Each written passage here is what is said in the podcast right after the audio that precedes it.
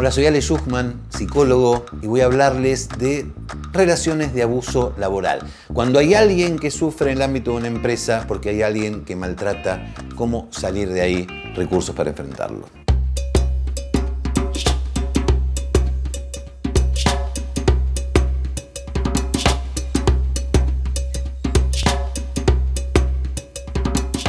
Los vínculos en una situación de trabajo no son simétricos salvo en cooperativas. Hay alguien que jefe o jefa, alguien que es empleado o empleada, el vínculo es de asimetría, con lo cual los buenos tratos deben ser monarca y regir las relaciones, pero no siempre pasa así. Muchas veces, lamentablemente muchas veces, hay situaciones en donde quien tiene el poder ejerce no solamente ese poder de manera saludable, sino desde el abuso, desde el maltrato y hay alguien que sufre porque su trabajo, porque lo precisa, porque no encuentra maneras de enfrentar, confrontar y gestionar aquello que recibe. Y el dilema es, si enfrento la situación, enfrento a quien me maltrata, pongo límites, de qué vivo, con qué como. La buena noticia es que tenemos muchos más recursos y somos libres mucho más de lo que lo pensamos. Las maneras de detectar si estamos frente a una situación de abuso laboral es poder identificar cuáles son las emociones que nos gobiernan.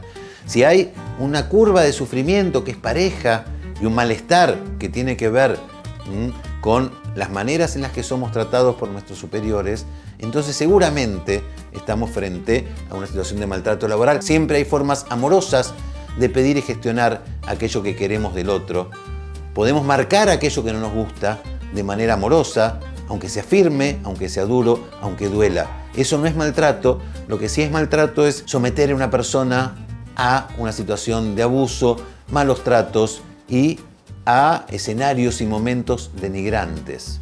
¿Mm? Nunca, absolutamente nunca, podemos ni debemos renunciar a nuestros derechos esenciales, ni aunque sea por nuestra fuente de trabajo. Cuando identificamos que algo del maltrato, algo del malestar se hace crónico, lo primero que necesitamos hacer es asesorarnos y ver cuáles son los recursos con los que contamos, buscar asesoría legal, no sufrir nunca en silencio, que es la peor manera de sufrir. Si nos metemos para adentro con nuestro sufrimiento y nuestro malestar, lo único que hacemos es perpetuarlo y nos quedamos en la sensación de estar amordazados y maniatados. Poder contarle lo que nos pasa, ya sea a compañeros, amigos, pareja, a alguien que pueda darnos una mirada desde afuera, pedir ayuda profesional en lo terapéutico también, si hay algún motivo por el que nos quedamos atornillados y sentimos que nada podemos hacer, siempre hay algo que podemos hacer.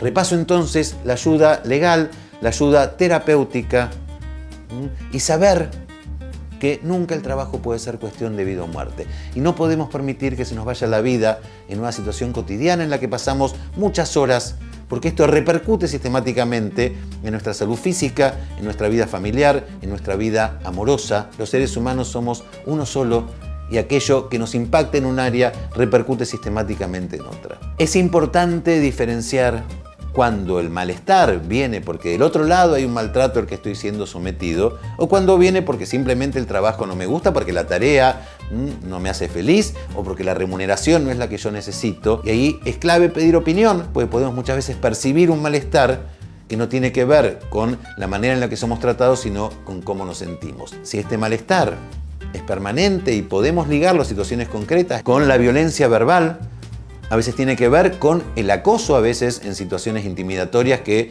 tienen que ver con el plano sexual y a veces tiene que ver con sobrecargar de tareas a alguien que tiene que cumplir una X cantidad de tiempo y de horas y se le duplica y se le da más y eso también es abuso y es acoso laboral. Podemos y debemos salir de cualquier situación en la que nos sintamos mal por un motivo o por otro. Nunca debemos perpetuar y acomodarnos en el sufrimiento como si no tuviéramos opción. Siempre tenemos opciones, siempre hay más recursos y posibilidades de las que sentimos. Se trata de mirar por arriba del miedo, pedir ayuda, nunca estamos solos. Así de sencillo, así de complejo, difícil, pero no imposible.